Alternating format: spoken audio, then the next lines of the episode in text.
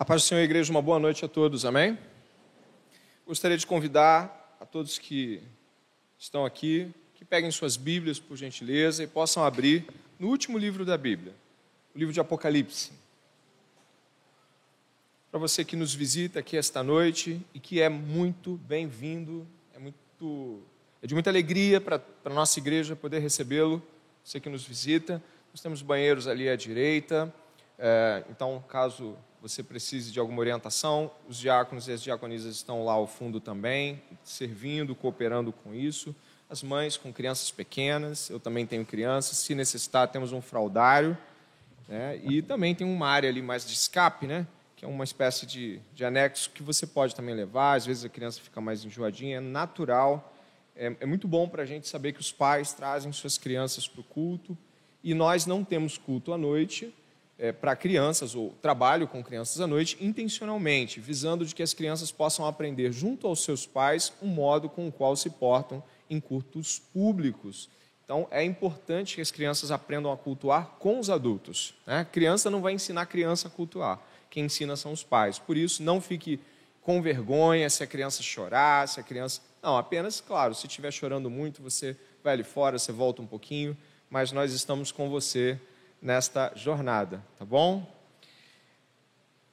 Mais uma vez, ainda para você que nos visita, nós estamos estudando o livro de Apocalipse, já é a quarta oportunidade que o Senhor nos dá, e você pode abrir no capítulo de número 4.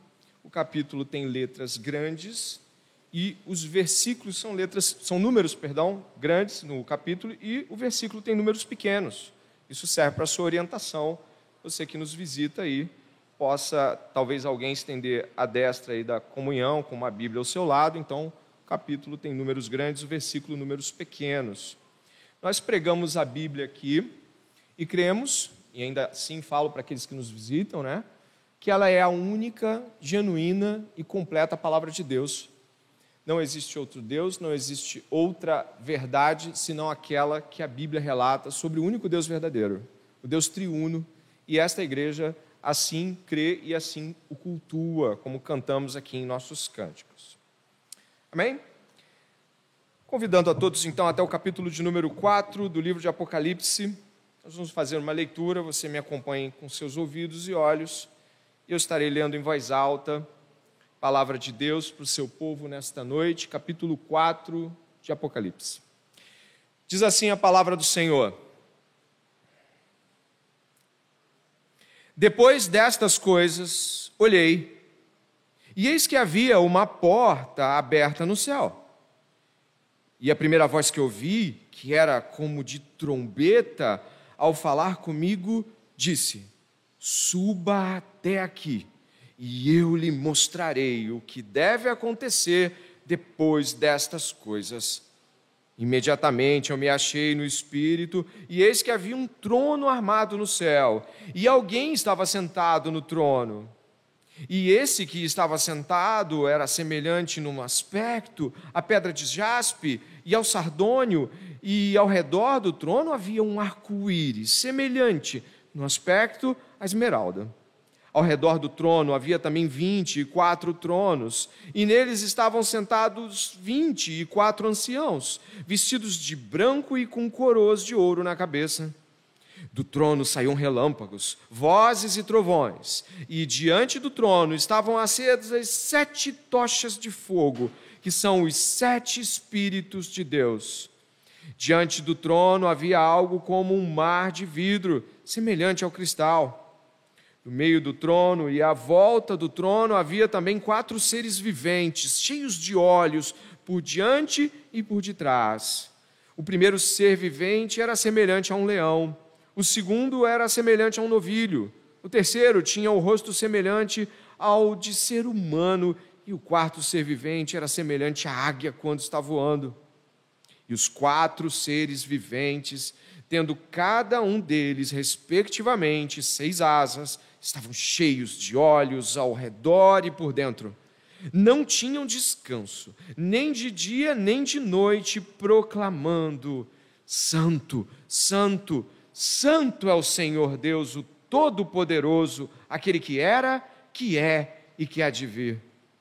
Sempre que esses seres viventes davam glória, honra e ações de graças ao que está sentado no trono, ao que vive para todo sempre, os 24 anciãos se prostravam diante daquele que está sentado no trono.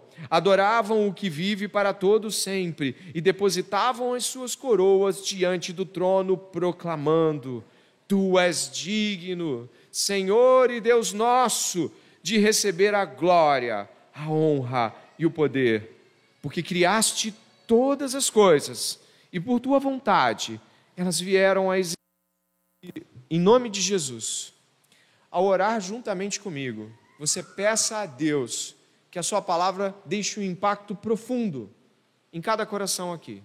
Ore por você, ore por mim, ore por todos nós aqui, para que Deus fale conosco na sua palavra. Ore comigo, por favor.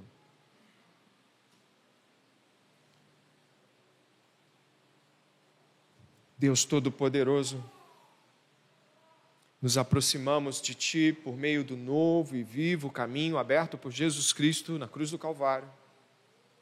E pedimos ao Senhor que durante esta pregação, todos homens e mulheres, senhores, senhoras, crianças que aqui estiverem, ouçam a voz de Jesus, como trombeta ressoando em corações que muitas vezes, como o meu e o dele, Senhor, está insensível ou mesmo distraído em relação ao que o Senhor está dizendo. Senhor, tira os obstáculos da soberba, do orgulho, do achar que sabe. Tem misericórdia de nós nesta noite. Purifica o nosso coração, aplicando a tua palavra ao nosso pedido. Cremos no ministério do Espírito Santo aqui atuando na igreja. Que a tua glória e a tua majestade sejam expostos aqui esta noite, em nome de Jesus. Amém.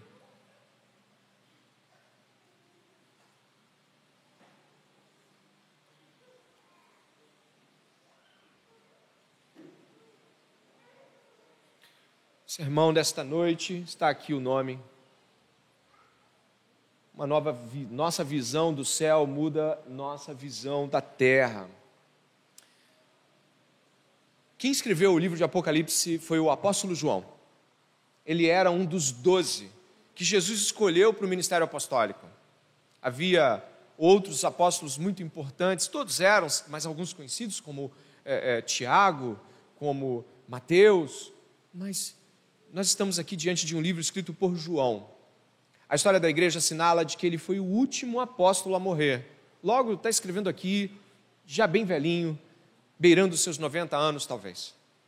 João está preso em uma ilha chamada Pátimos. É uma ilha no mar Egeu e ele está preso, segundo ele mesmo diz, pelo ministério de pregação, pela palavra de Deus. Naquela época, João estava em um momento difícil. Eu tenho certeza de que você veio aqui hoje para ouvir a palavra de Deus e talvez você também esteja num momento difícil da vida. Talvez tenha dúvidas e talvez tenha perguntas que tenha feito a Deus durante estes dias. Fique atento então às respostas que o Senhor dá por meio de Sua palavra. Quando João escreveu o Apocalipse, preste bem atenção, porque são aspectos importantes. Quando João escreveu o Apocalipse, havia um império sobre a terra chamado Império Romano. Ele estava no auge, no seu maior, na sua maior estatura. Entre os anos 90 e 130, mais ou menos, o Império Romano era tão vasto e tão grande que dominava quatro continentes da Terra. As partes mais densas e povoadas desses quatro continentes. Para que você possa ter uma ideia, os historiadores afirmam que durante este período em que João escreveu o Apocalipse, uma entre quatro pessoas que viviam no planeta Terra era súdito de Roma. Nossa, realmente era um império muito vasto, só a capital, a cidade de Roma, tinha um milhão de habitantes. E não são tão fáceis de encontrar assim cidades hoje com um milhão de habitantes. Tinha um milhão de habitantes em Roma. Muitas pessoas ricas moravam lá, em casas luxuosas nas colinas, enquanto a população pobre se espremia em favelas e pequenas ruelas da cidade. Naquele período, Roma tinha todas as estruturas que refletem a realidade de hoje. Por exemplo, havia um estádio que ainda existe em parte, o Coliseu, para 50 mil pessoas. Lá havia comícios políticos, anúncios de coisas que o império faria e também divertimento sangrento, com gladiadores e mesmo muitos de nossos irmãos sendo lançados às feras para o entretenimento público. Roma contava com um exército imediato de 300 mil homens. Eles eram escalados nos 12 anos de idade e ficavam prontos aos 16. Eram quatro anos ininterruptos, sem voltar para casa. Treinamento intensivo. Um soldado romano era temido. Naquele período também, Roma acabava com invasores e guerras e rebeliões com uma facilidade assustadora. Não havia quem derrotasse os romanos. Aquele período de, de Roma que compreende uh, o século 1 e 2, Roma era tão rica que todas as suas estradas eram calçadas. A cidade de Roma, por exemplo, tinha 11 aquedutos de água. Você já deve ter visto Arcos da Lapa, os Arcos da Lapa. Aquele é um aqueduto. E Roma tinha 11 enormes daquele. Um deles vinha com cerca de 90 quilômetros de distância para levar água para Roma. E toda, todo o Império Romano era repleto de esgotos, aquedutos, exércitos, coliseus, bibliotecas, teatros. O império era vasto e grandioso. Cerca de 60 anos antes deste livro de Apocalipse ser escrito, Jesus Cristo foi morto sobre a autoridade de um governador romano. Você deve ter ouvido falar dele, Pôncio Pilatos. Jesus Cristo morreu nas mãos de Roma, de certa forma. Há cerca de 15 a 20 anos antes desse escrito que nós estamos lendo, também Paulo e Pedro, assinala Eusébio, um dos pais da igreja, foi morto nas mãos do imperador Nero, o imperador romano. Tudo bem, mas por que falar tantas coisas? Será que isso é pertinente? É assim. O Império Romano era absoluto. Não havia espaço para que você respirasse nas circunstâncias que João estava sem que desse impostos ou satisfação a Roma. E agora, há cerca de mais ou menos uns 15 a 20 anos, a religião cristã era considerada ilegal em Roma. Ou seja, os cristãos asseguravam de que o seu Senhor era não somente Senhor, mas Rei. O que levava, obviamente, Roma a uma raiva e um ódio intenso, porque só havia um rei, e seu nome era César. O César Augustus deveria ser sempre ovacionado, respeitado e adorado naqueles tempos. Não havia também indícios históricos de que cristãos da alta cúpula haviam se convertido fielmente. Há alguns relatos de que ouviram o evangelho na corte de César, mas nenhum cristão, de fato muito expressivo na era apostólica, deu as caras. Também não havia procuradores, também não havia grandes nomes ou generais, não. Os cristãos eram em maioria pobre e eram categorizados como aquela seita dos doze pescadores e do criminoso blasfemo que foi morto na cruz. Portanto, ser cristão aqui neste momento é muito difícil. É quase que assinar um atestado de óbito social, econômico, político, relacional. Você ser cristão aqui era entender que não seria mais nada por aqui que os homens considerassem. E é neste contexto que João está escrevendo.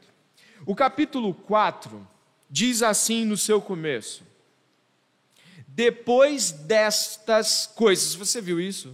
Aí na sua Bíblia está assim? Depois destas coisas, deve ter visto também. Que coisas? O capítulo 1 relata a visão de Jesus que João tem, uma visão gloriosa. O capítulo 2 e 3 relatam Jesus ordenando que João ouvisse cartas que ele deveria escrever sobre sete igrejas da Ásia. Depois destas coisas, acontece algo. E o que acontece, pastor? Uma nova visão. Diz assim: Depois destas coisas, olhei, e eis que havia uma porta aberta no céu, e a primeira voz que ouvi que era como de trombeta, ao falar comigo, disse: Suba até aqui, e eu lhe mostrarei o que deve acontecer depois destas coisas. Bom, mas o que está acontecendo aqui? João está relatando aquelas coisas, Até porque Jesus ordenou que ele escrevesse, no final do capítulo 1, escreva, escreva. E ele escrevendo. E de repente ele ouve uma voz, uma voz como aquela que ele ouviu, e nós sabemos era de Jesus, a voz do primeiro capítulo. Então ele ouve a voz, e a voz ordena o que? Que ele suba, suba até aqui. A gente pode imaginar algo como rampa, escada, não, não é nada ilícito se você pensar em algo assim. É, é, Para subir tem que haver alguma coisa que o eleve. E o subir aqui não é um subir espiritual apenas, mas um subir que traz uma ordem para que ele tome uma iniciativa pessoal de fazer. Suba até aqui, venha até aqui. Esse relato ele reflete dois ecos ou direções profundamente vetrotestamentárias temos a escada de Jacó, eu acho que eu coloquei aqui, a Evelyn pode nos colocar também, a escada de Jacó, Jacó teve um sonho, o patriarca Jacó teve um sonho, e neste sonho, lá atrás, lá no Gênesis, né, o primeiro livro da Bíblia, ele diz assim: chegou a um lugar onde passou a noite, porque já era sol posto, e tomou uma das pedras daquele lugar, e pôs por seu travesseiro, e deitou-se naquele lugar, e sonhou, e eis que uma escada posta na terra, cujo topo tocava nos céus. Eis que os anjos de Deus subiam e desciam após ele, e eis que o Senhor estava onde? Em cima dela, e disse: Eu sou o Senhor Deus de Abraão, teu pai, e o Deus de Isaac. Esta terra que estás deitado, darei a tua descendência. Deus está chamando aqui a atenção de Jacó em um sonho.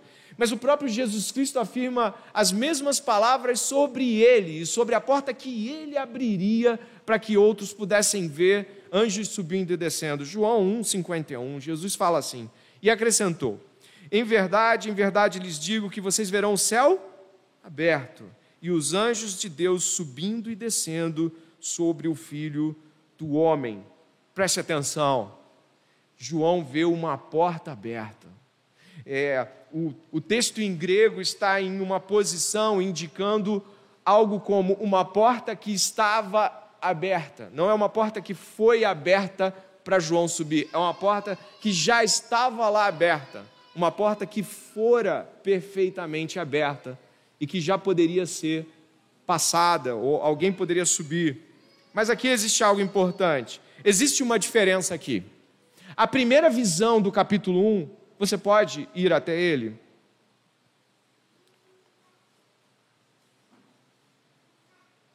ele diz no capítulo 1, verso 9, de que ele estava na ilha de Pátimos. Você identifica isso na, na sua Bíblia, por favor. Está na ilha de Pátimos, como eu citei.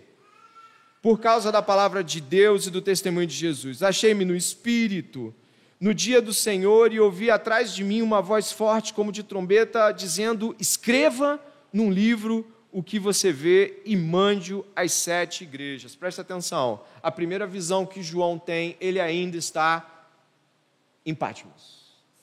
E esta visão agora não é mais em Pátimos. João está indo para o céu. É uma distinção importante. Mas por que, pastor, uma distinção importante? O relato que Jesus dá a João no capítulo 2 e 3 são sobre coisas diretamente terrenas, o estado das sete igrejas.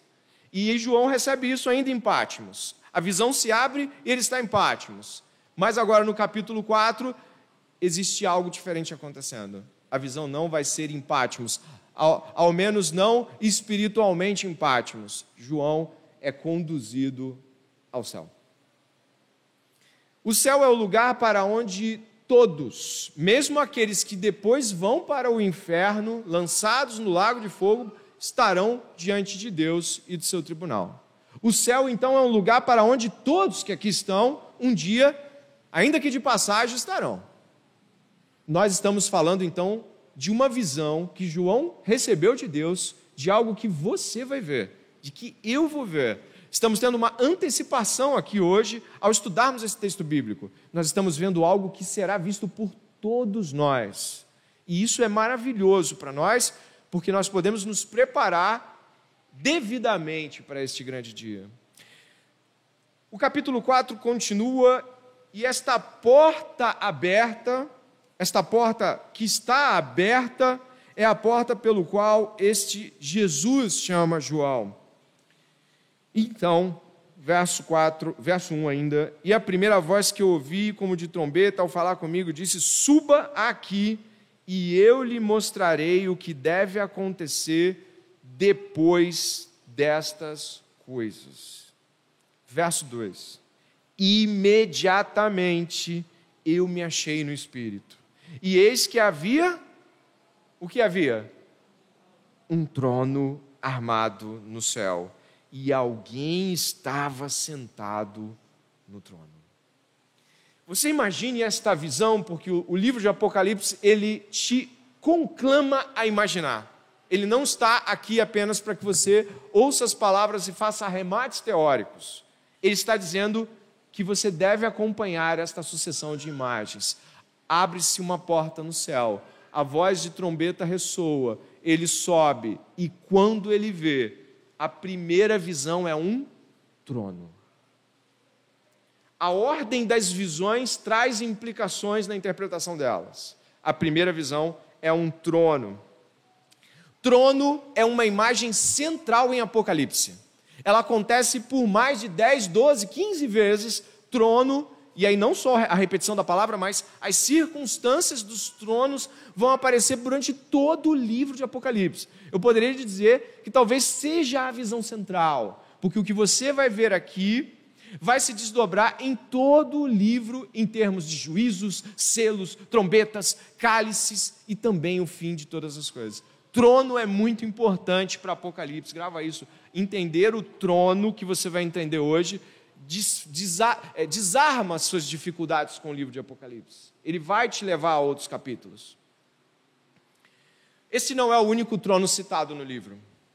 Apocalipse 2, 13, você deve ter ouvido falar, e a gente estudou, que havia um trono de Satanás em uma das igrejas. Trono de Satanás.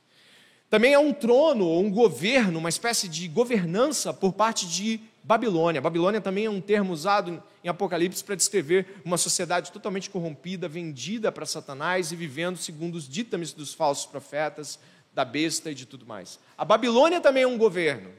Satanás é um tipo de governo. E não podemos esquecer que João está em Pátimos preso por conta do quê? Da pregação da palavra. Existe um outro governo também, o governo romano. Existem tronos e governos que são explicitados nesse livro de Apocalipse. Por isso, e por isso é tão importante, a primeira visão que ele tem é de um trono. O impacto que isso tem é grandioso. É a única é a única menção de trono é em Apocalipse. As menções de trono não acontecem no Novo Testamento, só em Apocalipse. E nós temos outros dois tronos que são o mesmo que esse, mas lá no Velho Testamento. Em Isaías e Ezequiel. Isaías 6 e Ezequiel 1 trazem o mesmo trono que você vai ver aqui. Eu vou fazer a leitura dos textos porque vai ajudar a compreensão do que João viu. Eles agregam, e é claro, João vê mais coisas. Isaías capítulo 6, Isaías relata assim, profeta do Velho Testamento, século 8 a.C., 700 e alguma coisa. Perceba, por favor, o relato de Isaías. No ano da morte do rei Uzias, eu vi o Senhor assentado sobre um alto e sublime, você completa, trono, e as abas de suas vestes enchiam o templo. Serafins estavam por cima dele, cada um tinha seis asas, com duas cobriu o rosto, com duas cobriu os pés e com duas voavam e clamavam uns para os outros, dizendo: Santo, Santo, Santo é o Senhor dos exércitos, toda a terra está cheia de Sua glória. E os umbrais das portas se moveram com a voz do que clamava, e o templo se encheu de fumaça. Durante o período do cativeiro babilônico, Deus mais uma vez chama um homem para ver seu trono, Ezequiel. É dito assim no capítulo 1, verso 25 e 28. Depois que Ezequiel vê os, os serafins que, que Isaías vê, os relatos do trono são estes. Veio uma voz de cima do firmamento que estava sobre a cabeça deles, dos serafins.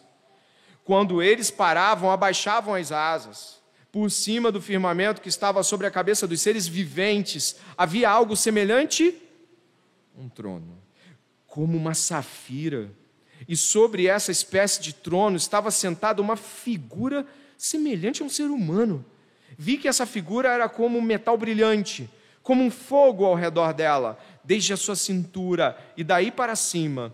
E desde a sua cintura e daí para baixo, vi que, essas que essa figura era como um fogo, e havia um resplendor ao redor dela, como um aspecto do arco que aparece nas nuvens em dia de chuva.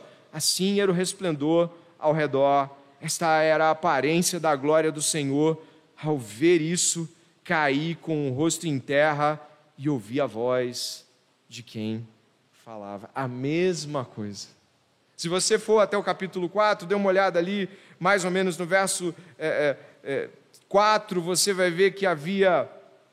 No verso 5, você vai ver que havia relâmpagos, vozes, trovões. Dê uma olhada no verso 3, parte final, o arco-íris citado por Ezequiel está ali também. Dê uma olhada, você vai ver que estamos falando do mesmo trono. Agora preste atenção.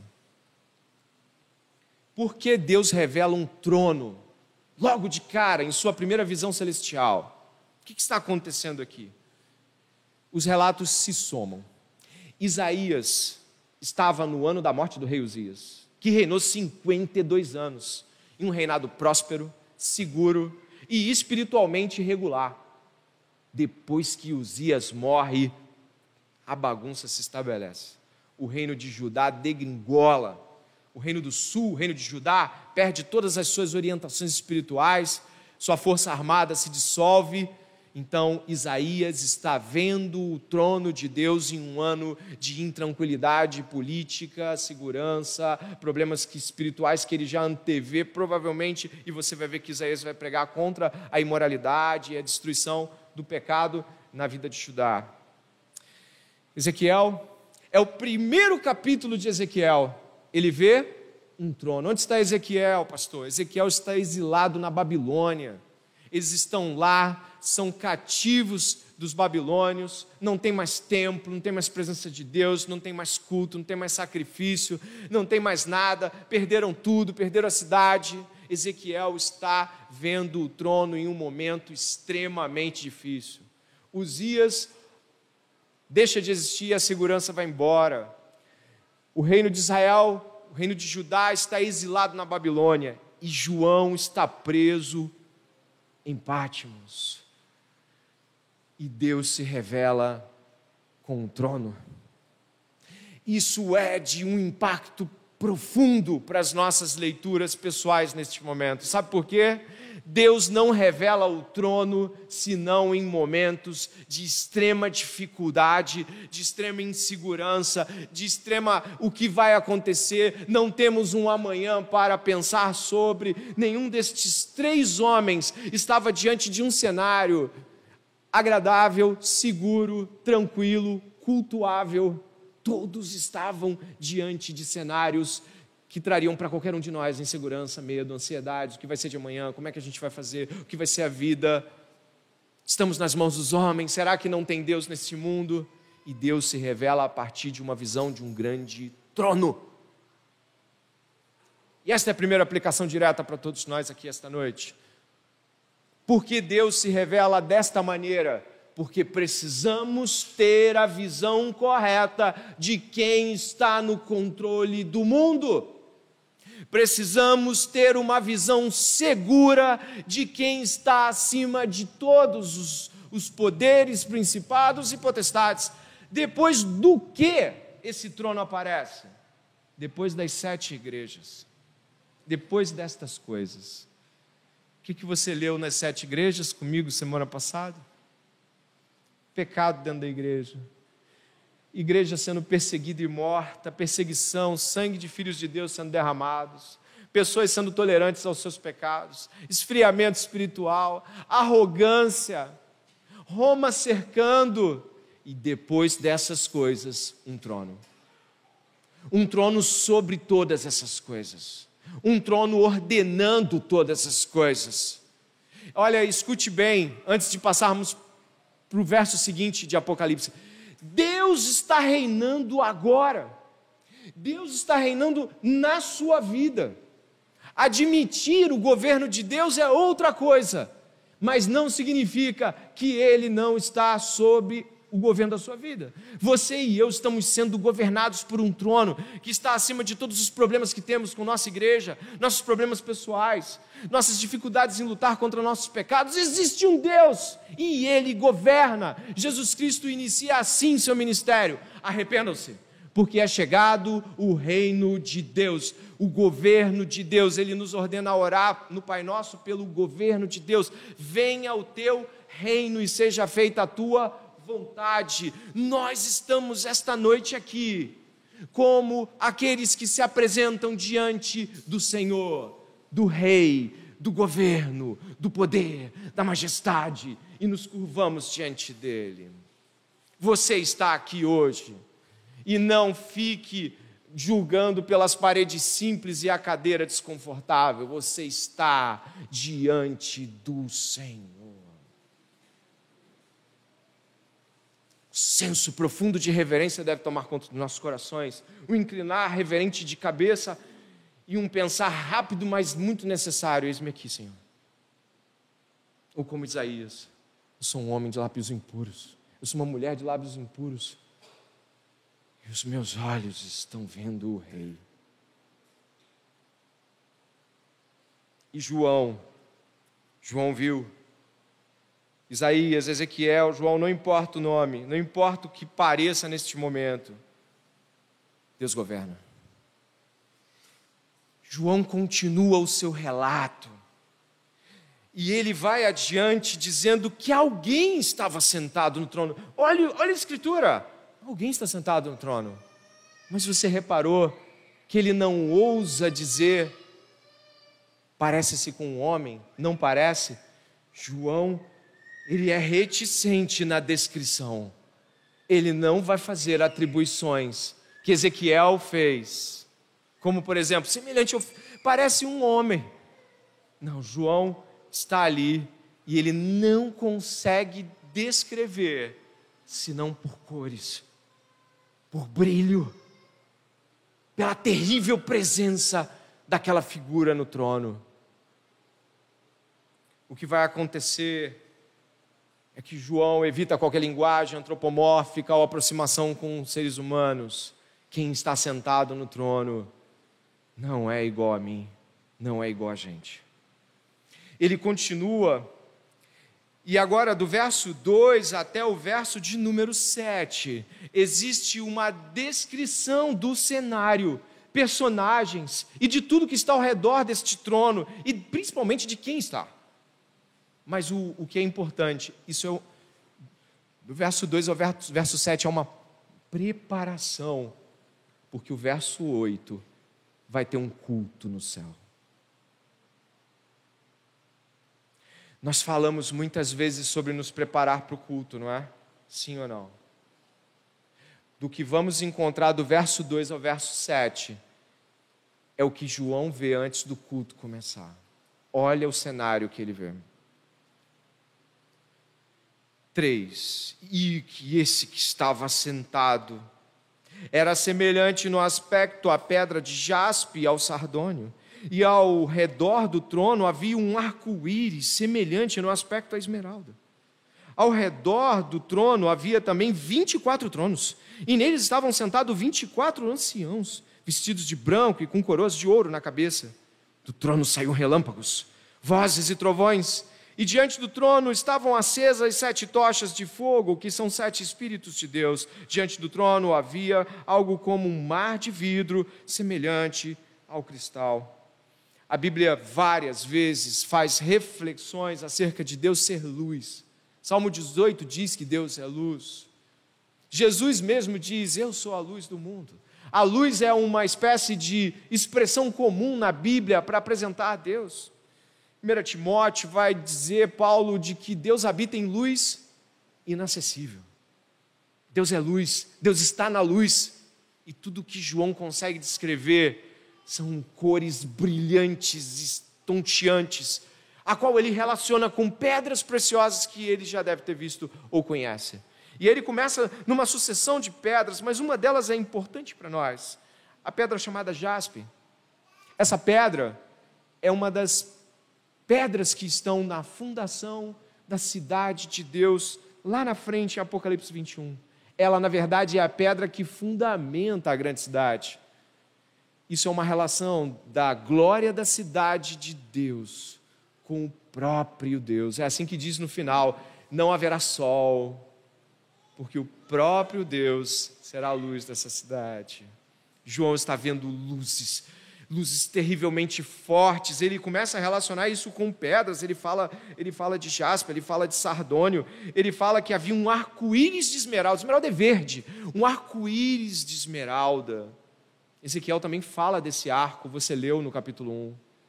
Esse arco representa a misericórdia de Deus. O arco-íris representa uma, uma, uma aliança que Deus fez com o homem de preservação, de continuidade. Existe um arco ao redor do. Tudo é ao redor, são círculos de coisas, pessoas e seres, tudo. Tudo está ao redor, girando ao redor dele, e este arco está lá montado. Deus não consegue ser visto talvez com braços ou pernas, mas com luzes terrivelmente grandiosas. Texto avança e diz que há 24 tronos e neles estavam sentados 24 anciãos. É possível que você tente relacioná-los com figuras humanas. É possível que você diga, poxa, são os santos de Deus. É um pouco difícil sustentar essa posição, mas eu acredito que nós possamos crer que o capítulo 5, verso 8 pode nos ajudar aqui, onde diz que quando ele, o, o cordeiro, pegou o livro, os quatro seres viventes e os vinte e quatro anciãos se prostraram diante do cordeiro, tendo cada um deles uma harpa e taças de, de, e taças de ouro cheias de incenso, que são as orações. Perceba, estes anciãos estão com as orações dos santos, logo não são os santos. O livro de Apocalipse vai tratá-los ao longo da jornada como seres celestiais, não como figuras humanas, mas como figuras de nobreza da corte de Deus. Ao lado desses 24 anciãos estão quatro seres viventes, mas ainda é importante relatar, e 24, número em Apocalipse, número? Tem sim. Algumas apostas que não são absurdas são de que representa a totalidade do povo de Deus. As doze tribos, os doze apóstolos, e esses 24 representam a totalidade representativa do, do, do trono de Deus. A figura desses 24 anciãos, por receberem orações e levá-las a Deus, existe algo como um sacerdócio, mas não um sacerdócio de sacrifícios, mas algo como uma espécie de mediação, como um ministério trabalhando ali com o próprio Deus. Lembrando, estamos falando de Deus Pai. Aqui o relato é sobre o trono do Pai. O filho aparece no capítulo 5. Mais à frente, e nós vamos falar ainda depois desses, dessas pedras e de tudo mais, eu gostaria que você fosse e percebesse que nós vamos ter no verso 5 relâmpagos, vozes, trovões, e diante do trono estavam acesas sete tochas de fogo que são os sete Espíritos de Deus. Relâmpagos, vozes e trovões são representações que você já deve ter lido no Sinai. Você se lembra quando Deus foi falar com o povo de Israel? Eles ouviram o quê? Relâmpagos, vozes, trovões. Existe então uma fala de Deus aqui. Deus está trovejando suas palavras. Deus está falando. Cale-se diante dele. Deus está falando na? Olha, imagine isso tudo diante dos olhos de João. Que grandiosa cena é esta.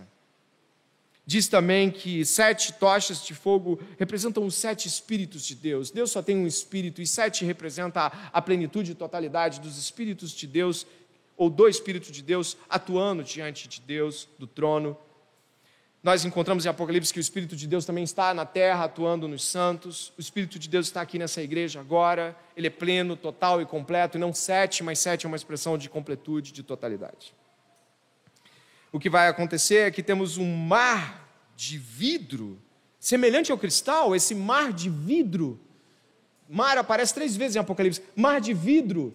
O, o vidro era conhecido por ser algo que refletia, que trazia a, a, dimensão daquilo que estava do outro lado. O mar de vidro aqui é algo como Deus sendo refletido. E o vidro era considerado, quando muito puro, muito limpo, um vidro, um vidro puríssimo, vamos dizer assim. Então aqui a santidade de Deus é revelada e refletida neste mar de vidro como cristal. No meio do trono e à volta do trono haviam quatro seres viventes, cheios de olhos por diante e por detrás o primeiro ser vivente era semelhante a um leão, o segundo semelhante a um novilho, o terceiro tinha um rosto semelhante ao de ser humano, e o quarto ser vivente era semelhante à águia quando está voando, e os quatro seres viventes, tendo cada um deles, respectivamente, seis asas, estavam cheios de olhos ao redor e por dentro. Agora preste atenção que nós temos algo importante para saber aqui, algo muito importante para se entender. Preste atenção tudo que nós lemos até aqui, deste verso 3 até o verso 7, você deve ter reparado pedras preciosas, relâmpagos, trovões, mar, leão, novilho, águia, ser humano. Você percebeu o que nós estamos vendo? É toda a ordem criada por Deus, a criação está sendo refletida aqui. Mas aí você vai dizer: nossa, então Deus usou imagens para refletir a criação? Não, não. Deus está na criação refletindo a si mesmo. É, no, é do trono de Deus que você tem um arco-íris que vem para cá. É do trono de Deus que você tem vozes e relâmpagos que ele fez questão de colocar nas chuvas e tempestades. É Deus que cria todas as coisas a partir de quem Ele é e do que está ao seu redor. Esta beleza toda ao redor de Deus recebe na criação uma impressão. Você já deve ter lido, como tanta gente já leu, em Romanos capítulo 1, verso 19 e 20. Pois o que se pode conhecer de Deus, ou se pode conhecer a respeito de Deus é manifesto entre eles, porque Deus lhe manifestou. Porque os atributos invisíveis de Deus, isto é, seu eterno poder e sua divindade, claramente se reconhecem aonde?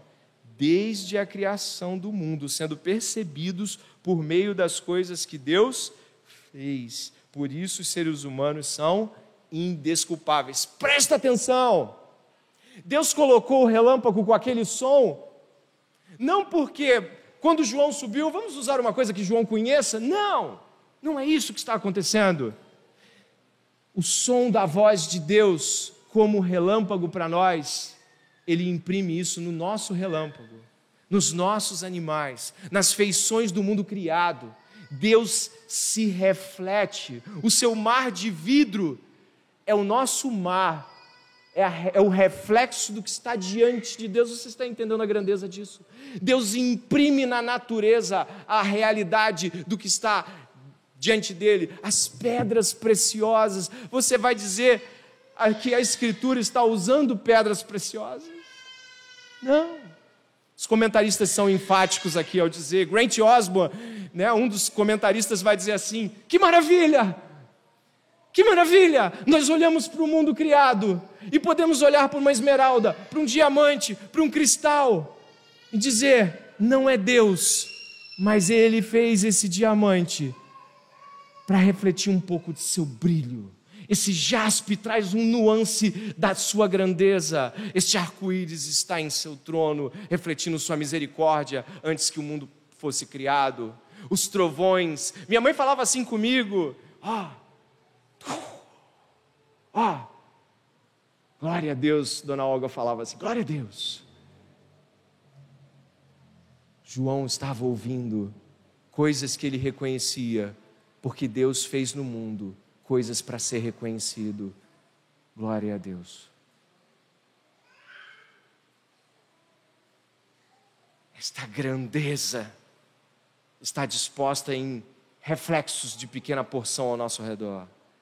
E quando você estiver no mar ouvindo o som de águas lançando-se as pedras, glória a Deus. Ainda vou ouvir isso no original.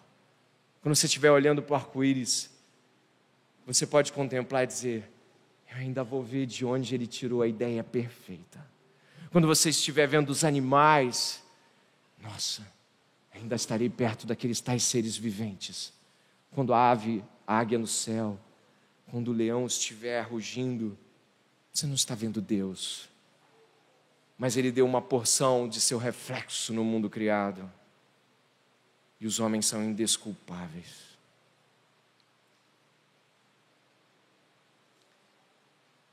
E o que vai acontecer depois desta visão gloriosa?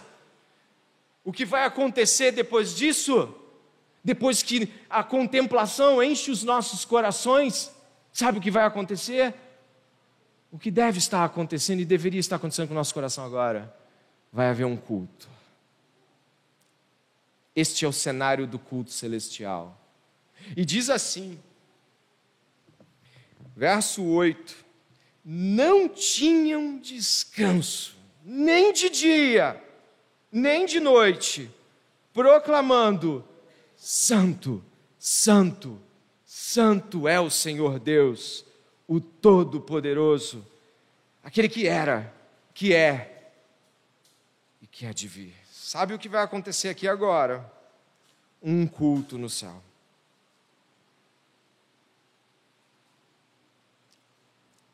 Se a ordem criada reflete o Criador e suas realidades celestiais, eu te advirto de que o culto celestial não está aqui à toa.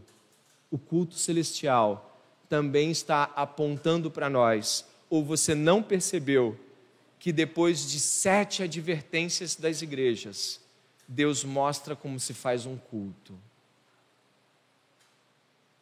Depois que Ele mostra às igrejas suas mazelas, seus problemas, Ele mostra a Assembleia Celestial. Ele mostra toda a ordem criada disposta a adorá-lo. O profeta Isaías diz em Isaías 55 de que as árvores batem palmas diante da presença gloriosa de Deus. É uma figura de linguagem, mas expressa tal grandeza. Depois da tragédia de sete, seis igrejas aqui, pelo menos, que, nossa, conta coisa errada, Deus vai mostrar o seu culto. E o culto começa com um cântico que você pode cantar lendo em voz alta. Leia comigo. Santo, Santo, Santo é o Senhor Deus, o Todo-Poderoso, aquele que era, que é e que há de vir. Todos aqueles 24 anciãos, os quatro seres viventes, e estão cantando e dizendo: Ele é santo. Ele é santo. E você deve ter reparado aqui que o verso 8 que, que vem anteriormente diz que eles estão fazendo incessantemente isto. Paulo, na carta aos Efésios, diz que nós somos feitos para louvor da Sua glória.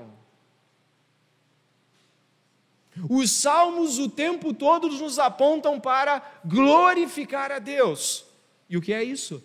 Reconhecê-lo tal como ele é, com todo o nosso corpo, com todas as nossas palavras, com tudo que foi criado. Louve ao Senhor. Nós estamos aqui esta noite, indo para o fim deste sermão, e você está tendo uma visão do céu, de que no céu, a primeira e principal atividade que está diante do trono de Deus é um culto e muitos de nós categorizamos cultos. Não, o culto de quinta-feira dá para faltar, o de domingo não. É culto para quem? É culto para adorar a quem? A este Deus. Então dá para não fazer o culto doméstico. Cuidado, é culto mesmo você vai estar entrando neste cenário. O autor de Hebreus diz que existe um novo e vivo caminho, e nós entramos por esta porta aberta para nós. E adentramos a, a sala do trono. E quando os crentes estão com uma Bíblia aberta, como estão agora, estão no mesmo ambiente que pelo Espírito João também viu. Ainda que não estejamos fisicamente e com, com a totalidade, mas estamos diante dele. Várias vezes o livro de Salmos diz: cale-se diante dele a terra. Cale-se. Ezequiel cai no chão, cai sem forças. Nós mexemos no celular e olhamos o WhatsApp.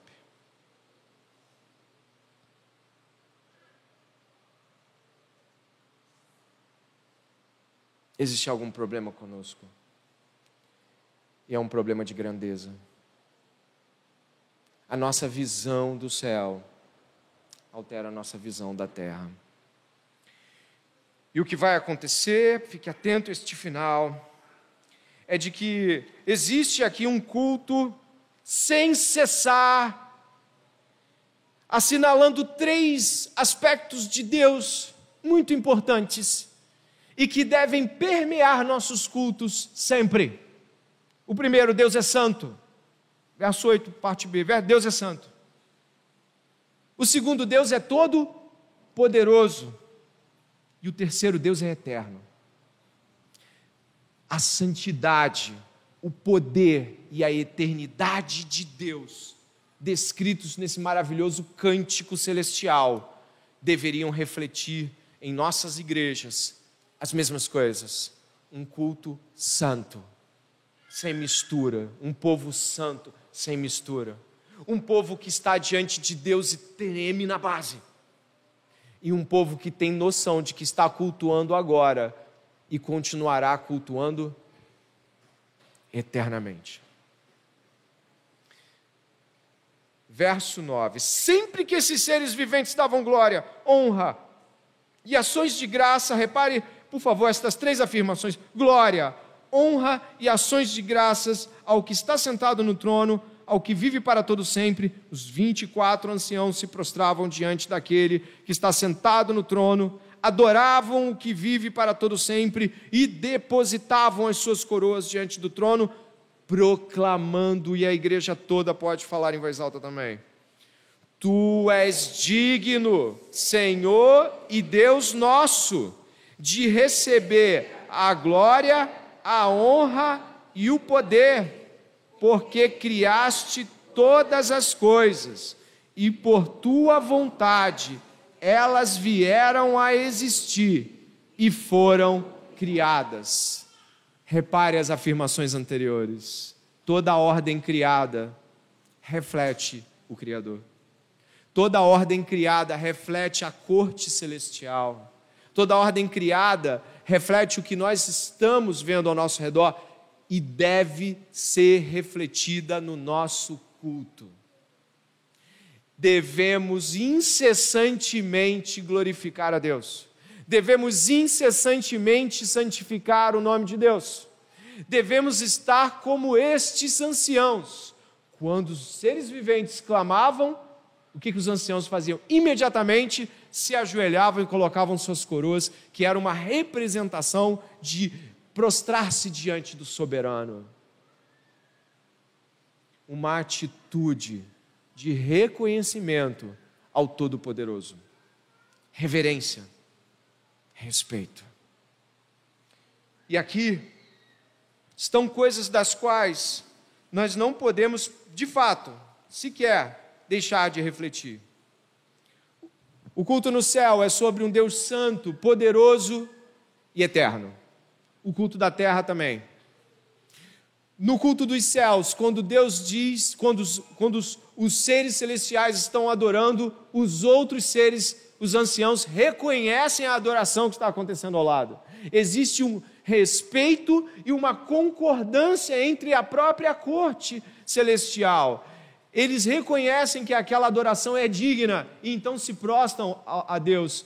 Você está entendendo? Enquanto um está agindo liturgicamente, o outro está respondendo a esta liturgia com concordância. Enquanto um está adorando, o outro está se prostrando. Porque não estamos divididos aqui entre pastor e igreja, entre os que cantam e os que ouvem. Nós estamos todos como naquela grande assembleia do, do trono, adorando ao único Deus verdadeiro da mesma forma. Não há aqui os que estão pregando para os que estão ouvindo. Não há aqui os que estão adorando para os que podem adorar aí embaixo. Não há divisões aqui. Todos nós estamos diante de Deus e devemos responder ao culto da mesma maneira. Um coração entregue a Deus. A ênfase aqui é de que nós precisamos, de fato, refletir. Apocalipse capítulo 4 com uma atitude muito, muito mais intensa do que apenas, oh, que grande capítulo bíblico. Não. Ele precisa entrar no nosso coração. Precisamos responder a ele obedientemente, devocionalmente, intensamente. Eu termino aqui rememorando pelo menos três grandes propósitos que devem estar diante de você neste sermão os três principais propósitos deste capítulo. O primeiro é fundamentar a nossa própria adoração litúrgica com base na adoração que oferecem os seres celestiais na sala do trono. Nossa adoração não é segundo a cabeça do pastor, do membro, do líder de louvor. Existe uma adoração a seguir e a adoração celestial traz esse impacto sobre nós contrastar a grandeza de Deus com a glória terrena de César e de todos os governantes terrenos. O medo que temos do mundo e dos desafios que passamos reflete a quem tememos. Teme a Deus. E que esse temor seja só a Deus, não aos homens. Três, mostrar que o juízo de Deus está fundamentado em sua santidade, em sua obra redentora nós vamos encontrar no capítulo 5 Deus falando sobre como ele decidiu nos salvar na semana que vem. E eu deixo aqui uma última advertência importante e solene sobre o que ouvimos nesta noite. Deus é o Criador de todas as coisas e, como tal, é soberano sobre tudo. Sempre que as pessoas escolhem adorar a criatura, adorando seus sonhos pessoais, valorizando sua própria vontade, não dando a Deus toda a honra, glória e louvor, se tornando ansioso e tentando controlar seu próprio destino, desprezando a maior das dádivas de Deus, seu Filho amado, dado a nosso favor. Eu reitero a primeira frase, fechando com a última. Sempre que as pessoas escolhem adorar a criatura em lugar do Criador, elas, blasfemar, elas blasfemam e por isso receberão o juízo divino este grande e poderoso Deus é digno da nossa mais profunda adoração. E vamos ser enfáticos e sensíveis nesta noite, diretos ao ponto. Temos incessantemente buscado adorar a Deus? Responda, não para mim, mas a Ele. Temos incessantemente sido diligentes em santidade confiamos no governo de Deus de tal forma que a ansiedade não dura mais que alguns minutos. Amamos a Deus de tal forma que nossos lábios estão repletos de louvores a Ele, quem Ele é, o que Ele fez. Ou estamos o tempo todo refletindo nossos próprios desejos de adulação pessoal, reconhecimento pessoal, glória pessoal, honra pessoal, sucesso pessoal e temor a homens. Esta é uma, é uma noite importante para todos nós aqui. É uma noite de muita reflexão. Você estar orando comigo agora. E eu vou estar fazendo só uma oração. Para que você em seguida já possa estar orando também sozinho. Ore a Deus, pedindo ao Senhor que a sua vida reflita tal culto.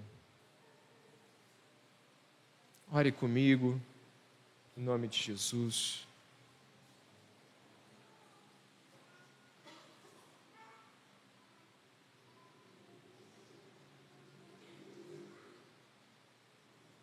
Pai, te louvamos, Santo é o Senhor, Todo-Poderoso.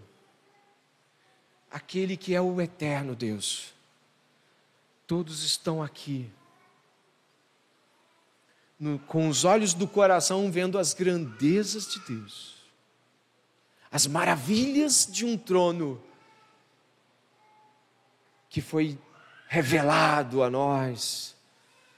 Perdoa-nos se muitas vezes desprezamos tal grandeza a Deus e procuramos os prazeres, alegrias e a presença dos homens, Senhor, quantas vezes muitos de nós aqui acham penoso orar, ler a Bíblia, cultuar, estar num culto, se o culto durar mais do que devia, começam a se irritar. Deus tem misericórdia de nós esta noite. E não nos deixe ficar cegos, porque o Senhor está nos mostrando grandes coisas, que possamos abrir mão das coisas miseráveis, pequenas, temporais, para estar aqui, Senhor, nos juntando a estas miríades angelicais, adorando o único Deus verdadeiro, Pai. Um dia todos nós estaremos diante do Senhor, do modo como estes seres estão. Mas já hoje o Senhor nos chama à adoração. Bendito seja o nome do Senhor. Ajuda-nos a buscarmos a glória e o louvor a Deus incessantemente que durante esta semana nós não venhamos já começar no final de culto, Deus, que, sua, que as nossas conversas não se percam em trivialidades, em papinhos, mas que um irmão possa chegar ao outro, que um irmão possa chegar a um visitante e dizer: Tu viu o nosso Deus, tu viu o seu trono, viu a tua grandeza. Senhor, que hajam conversas que reflitam aqueles que viram o trono. Que ao nome de Jesus, todo joelho se dobre toda a língua confesse que Ele é Senhor, para a honra e glória do Deus Pai. Assim oramos, em nome de Jesus. Amém. Faça a sua oração silenciosa. Que Deus abençoe.